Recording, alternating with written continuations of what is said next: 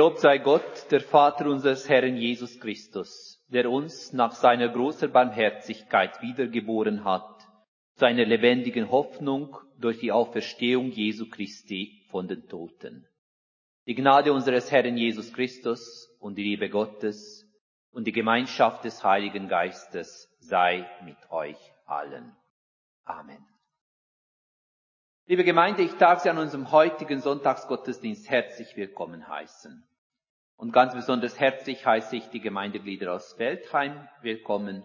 Schön, dass wir gemeinsam einen Gottesdienst feiern dürfen. Der heutige Sonntag des Kirchenjahres trägt den etwas sonderbaren lateinischen Namen Quasimodo Geniti und wird nach dem ersten Petrusbrief genannt. Dort heißt es an einer Stelle, Verlangt jetzt wie neugeborene Kindlein nach der vernünftigen, unverfälschten Milch, damit ihr durch sie heranwachst zum Heil. Ein reichlich verwirrendes Bild.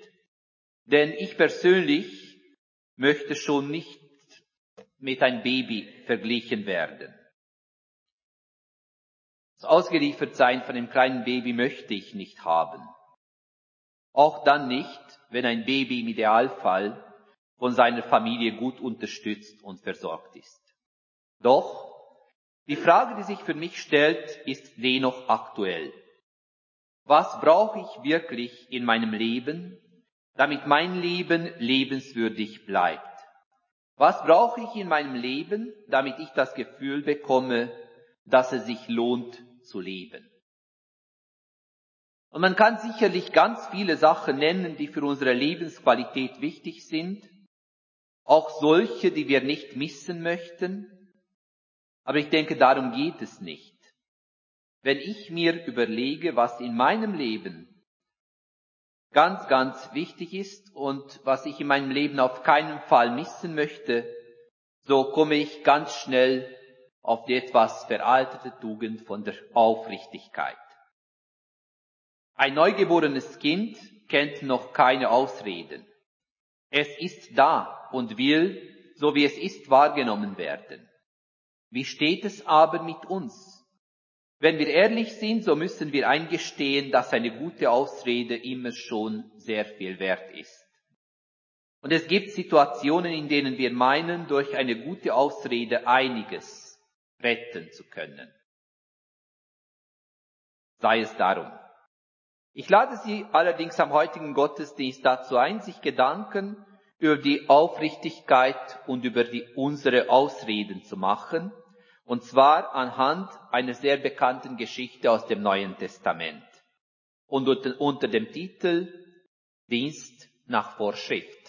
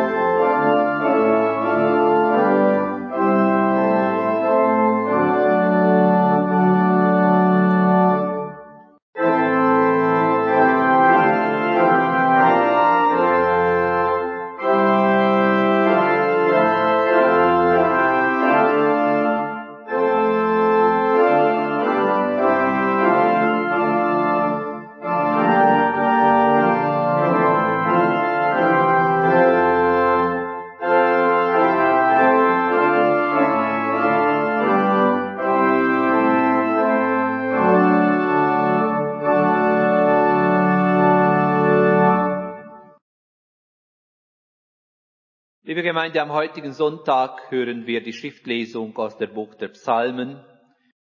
Wir hören die ersten zehn Verse des Psalmes 119, den sogenannten Alphabetspsalm. Und dort steht Folgendes geschrieben.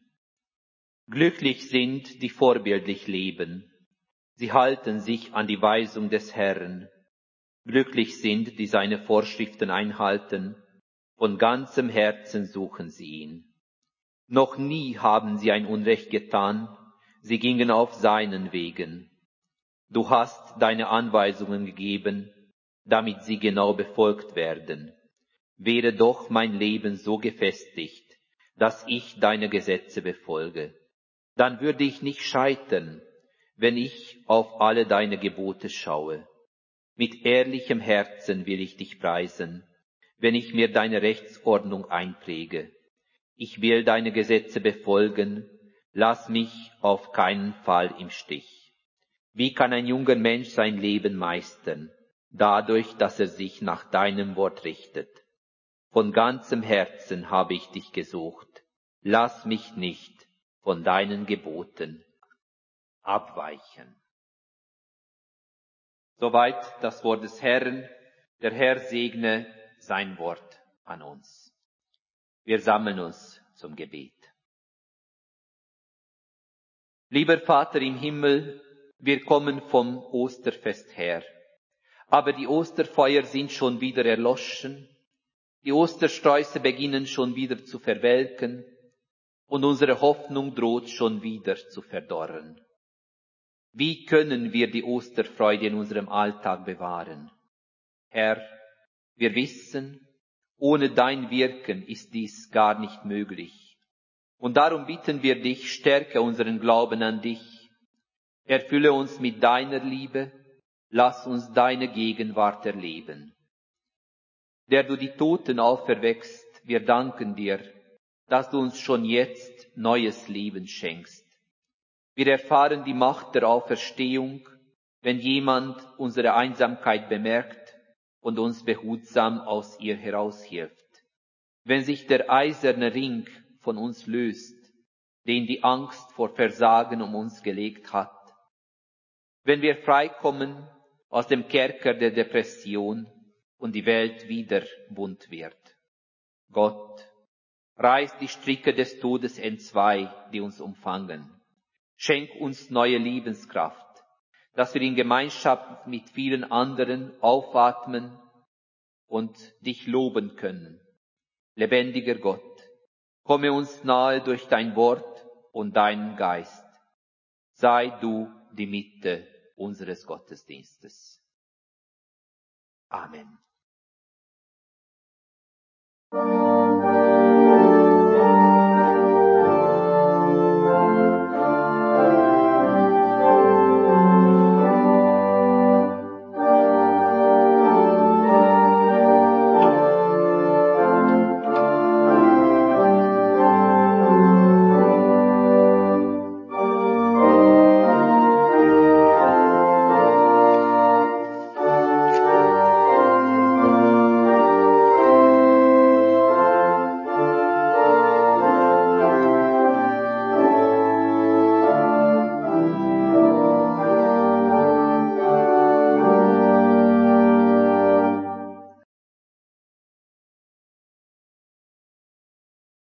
Gemeinde, am heutigen Sonntag hören wir ein Predigtext aus dem Lukas-Evangelium. Aus dem Lukas-Evangelium, aus dem zehnten Kapitel, hören wir die Verse 29 bis 37. Und dort lesen wir Folgendes. Aber der Schriftgelehrte wollte sich verteidigen. Deshalb sagte er zu Jesus, wer ist denn mein Mitmensch? Jesus erwiderte, ein Mann ging von Jerusalem nach Jericho. Unterwegs wurde er von Räubern überfallen. Sie plünderten ihn bis aufs Hemd aus und schlugen ihn zusammen, und dann machten sie sich davon und ließen ihn halbtot liegen. Nun kam zufällig ein Priester denselben Weg herab, er sah den Verwundeten und ging vorbei. Genauso machte es ein Levit, als er zu der Stelle kam. Er sah den Verwundeten und ging vorbei. Aber dann kam ein Samaritaner dorthin, der auf der Reise war. Als er den Verwundeten sah, hatte er Mitleid mit ihm. Er ging zu ihm hin, behandelte seine Wunden mit Öl und Wein und verband sie. Dann setzte er ihn auf sein eigenes Reittier, brachte ihn in ein Gasthaus und pflegte ihn. Am nächsten Tag holte er zwei Silberstücke hervor, gab sie dem Wirt und sagte, Pflege den Verwundeten. Wenn es mehr kostet, werde ich es dir geben, wenn ich wiederkomme. Was meinst du? Wer von den dreien ist dem Mann, der von den Räubern überfallen wurde, als Mitmensch begegnet? Der Schriftgelehrte antwortete, der Mitleid hatte und sich um ihn gekümmert hat. Da sagte Jesus zu ihm, dann geh und mach es ebenso. Soweit das Wort des Herrn. Der Herr segne sein Wort an uns. Liebe Gemeinde, manche Geschichten aus der Bibel kennt man viel zu gut. Eigentlich so gut, dass wir ganz oft gar nicht mehr darauf achten, was sie eigentlich beinhalten. Sie gehören einfach zum Allgemeinwissen. Zugegeben, die jüngere Generation hat es diesbezüglich schwerer. Aber auch die Jüngeren in unserer Gesellschaft würden vermutlich den Samariterverein und dessen Arbeit kennen.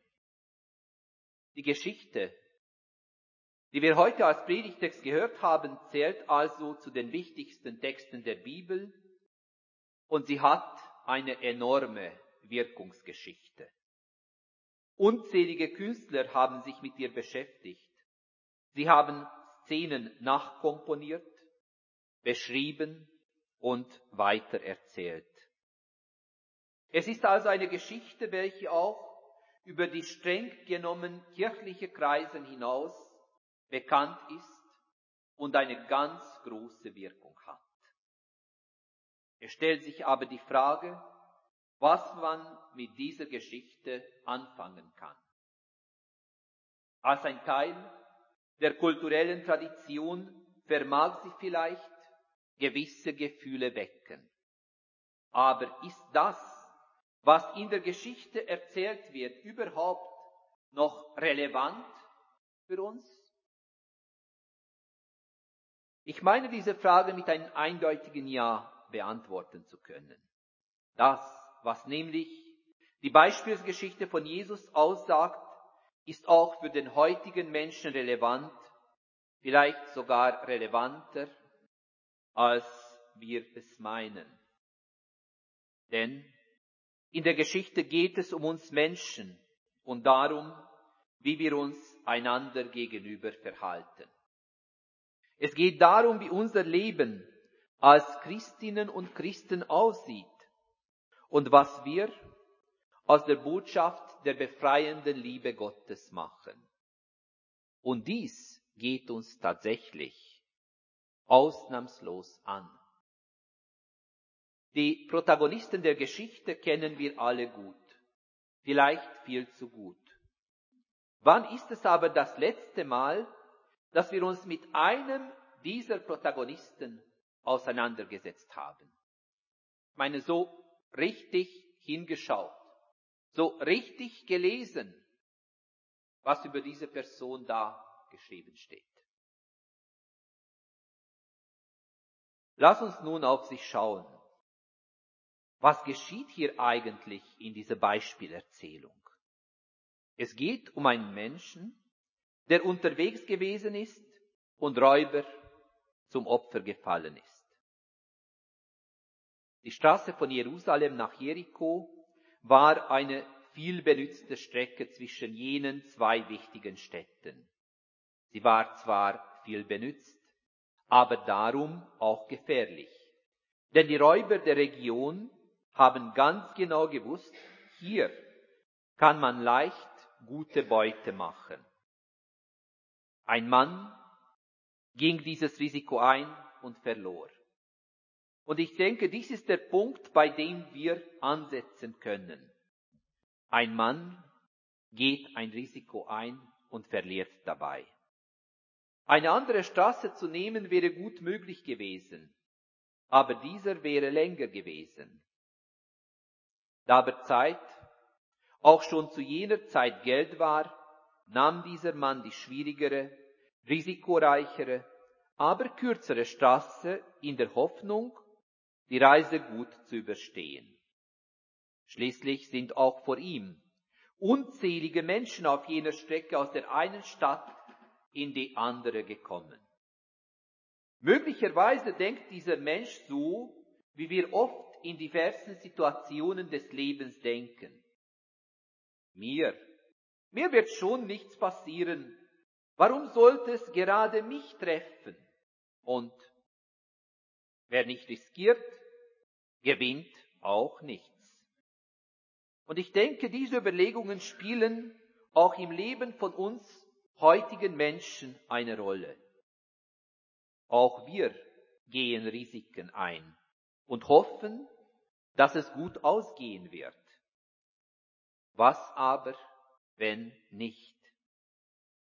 Der Mann in der Geschichte hat ein Risiko im Kauf genommen und dabei verloren. Und er hat nicht mehr die Kraft, allein weiterzugehen. Er liegt nur da und wartet darauf, dass der gnädige Tod ihn erreicht oder vielleicht darauf, dass jemand ihm helfen wird.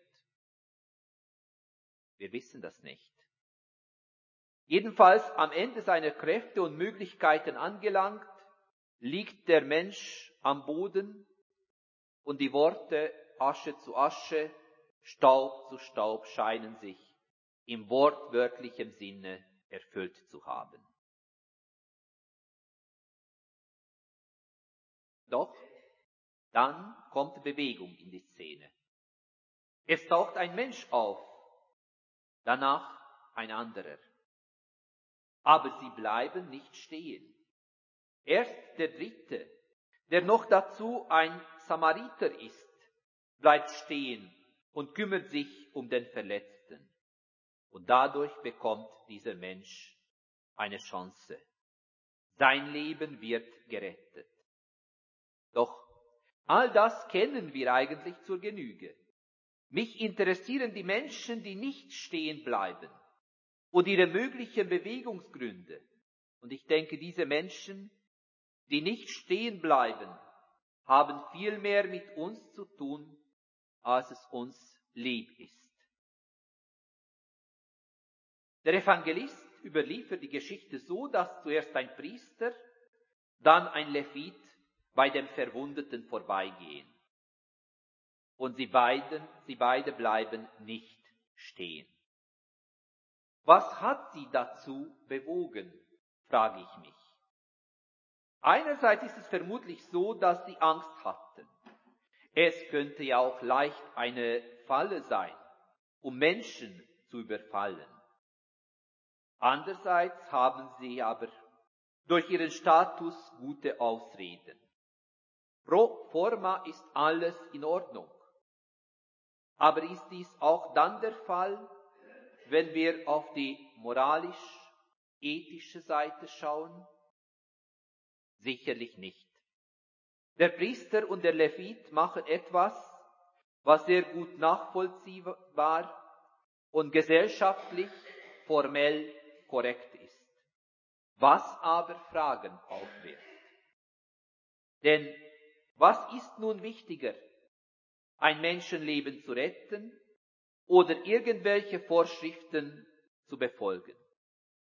Ist es wichtiger, die klar definierten Reinheitsvorschriften zu befolgen oder einem Menschen helfen, der dies bitter nötig hat? Und diese Frage ist keineswegs eine rhetorische oder eine nebensächliche Frage. Hier geht es tatsächlich um das, was uns ausmacht, was aus uns Menschen macht. Was sind meine Prioritäten im Leben? Neulich habe ich mit einem Gymnasiallehrer gesprochen. Er meinte, er sei erstaunt darüber, wie die junge Generation lebt. Er habe seinerzeit revoltiert. Er wollte die Welt verändern. Seine jetzige Schülerinnen und Schüler folgen brav einem Plan, welcher ihnen vorgegeben wird. Und das macht ihm zu schaffen. Ohne über das Religiöse reden zu wollen, meinte er, wenn der revolutionäre Geist der Jugend aus der Gesellschaft verschwindet, so wird das Leben nur Dienst nach Vorschrift. Und dies ist gefährlich, denn in diesem Falle werden keine kritischen Fragen mehr gestellt. Es wird weitergemacht wie bisher. Aus diesem Grund geben mir der Priester und der Levit zu denken. Beide haben gute Gründe, nicht stehen zu bleiben. Sie würden ihren Dienst nicht versehen können, wenn sie mit einem Verwundeten in Kontakt kommen würden. Ihr gesellschaftliches Ansehen würde darunter leiden, da sie nicht fähig sind, Vorschriften zu befolgen. Möglicherweise hatten sie wirklich sogar auch einen Termin. Sie wurden pünktlich erwartet. Sie wollten die anderen nicht enttäuschen. Aus welchem Grund auch immer, sie bleiben nicht stehen, um zu helfen.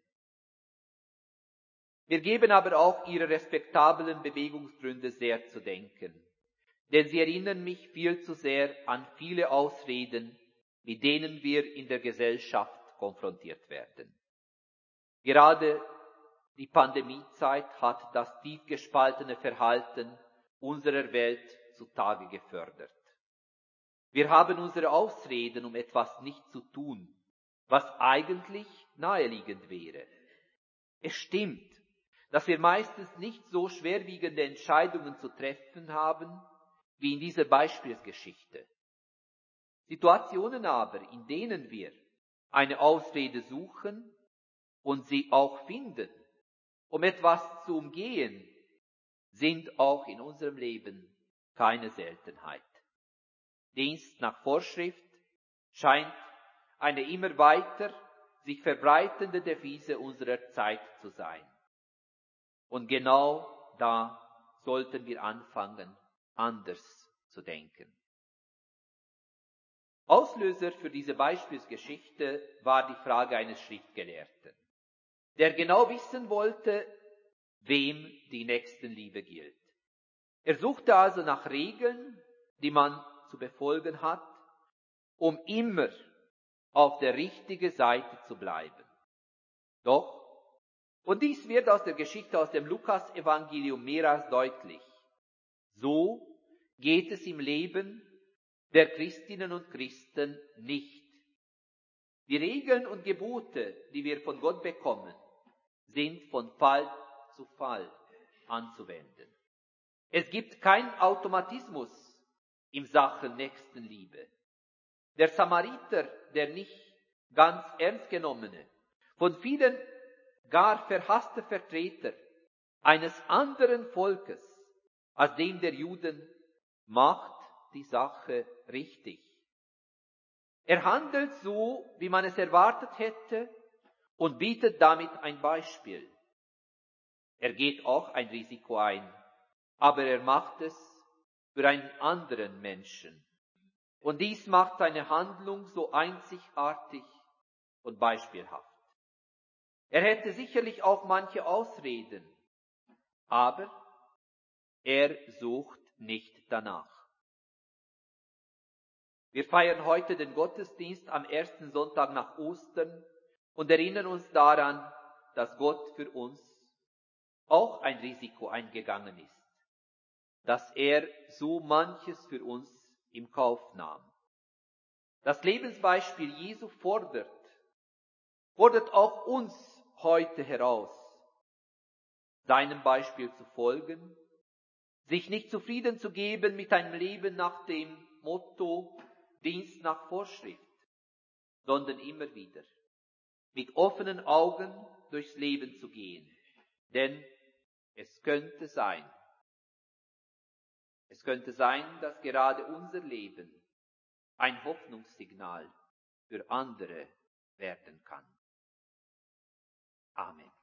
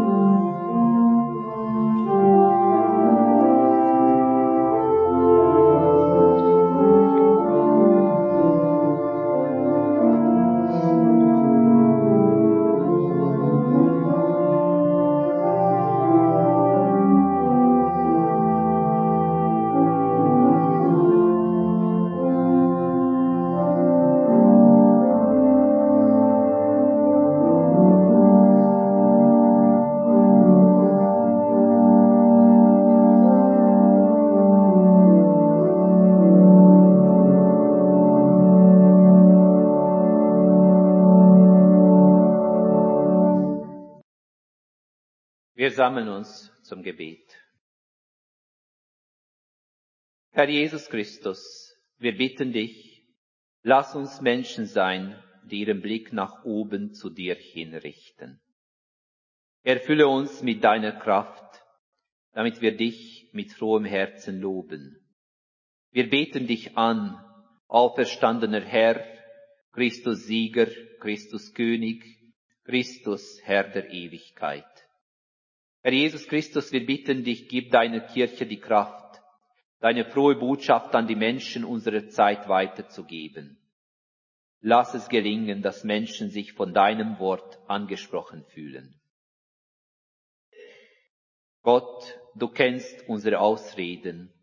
Lass uns erkennen, was du für ein Risiko für uns eingegangen ist, ohne nach Ausreden zu suchen. Lass uns nach deinem Vorbild leben, mit Tränen in den Augen vielleicht, aber lass uns aufrichtig leben. Barmherziger Gott, die Botschaft von deiner, alles erneuernden Kraft trifft bei manchem von uns eine große Sehnsucht. Die Sehnsucht, endlich ausbrechen zu können, aus allen festgefahrenen Lebensmustern, anders reagieren zu können, auf Herausforderungen und Krisen und sich endlich mehr am Leben zu freuen. Und es gibt auch andere Gott, die möchten gar nichts verändern, sind glücklich mit dem, was sie haben und wie sie sind. Und auch solche, die sich fürchten, alles Neue, mehr als das vertraute Leiden in der Welt.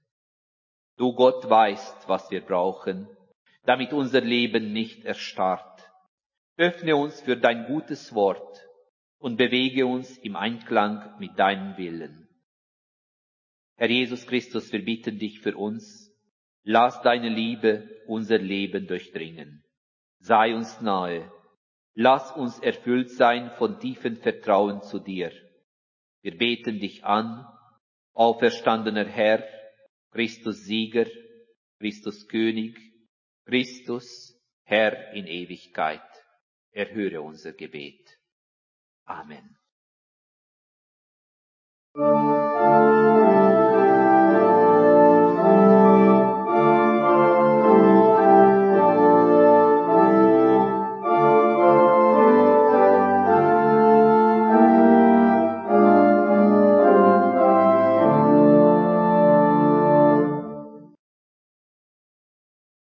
beten mit den Worten, die uns unser Herr Jesus gelehrt hat, und sofern Sie können und mögen, darf ich Sie bitten, dafür aufzustehen. Unser Vater im Himmel, geheiligt werde dein Name, dein Reich komme, dein Wille geschehe, wie im Himmel, so auf Erden. Unser tägliches Brot gib uns heute und vergib uns unsere Schuld, wie auch wir vergeben unseren Schuldigern. Und führe uns nicht in Versuchung, sondern erlöse uns von dem Bösen. Denn dein ist das Reich und die Kraft und die Herrlichkeit in Ewigkeit. Amen.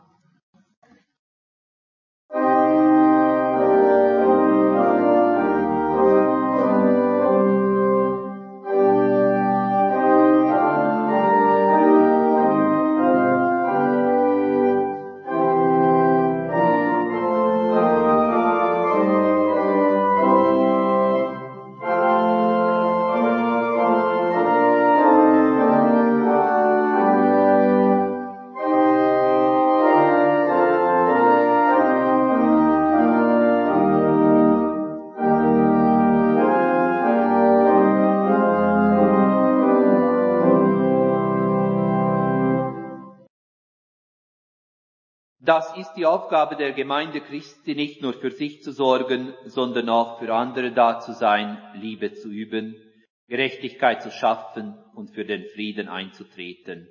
Dazu empfanget den Segen des Herrn. Der Herr behüte dich vor allem Übel. Er behüte deine Seele. Der Herr behüte deinen Ausgang und Eingang von nun an bis in Ewigkeit. Amen. Thank you.